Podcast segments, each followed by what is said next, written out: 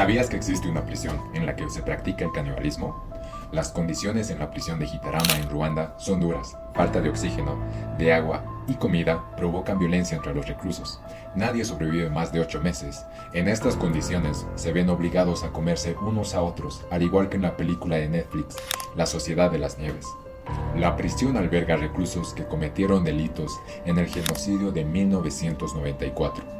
Se trata de una prisión con espacio para 400 personas, pero que alberga a más de 8.000 reclusos. Cada preso tiene medio metro cuadrado de espacio para vivir, lo que sería igual a la superficie de una silla, por lo que muchos de ellos permanecen parados las 24 horas del día sin un lugar para dormir. Tienen acceso a armas, incrementando así la violencia, por lo que los guardias no se atreven a entrar a la prisión, ya que los presos son difíciles de controlar. ¿Y tú, si no tuvieras más opción para sobrevivir, te atreverías a practicar el canibalismo?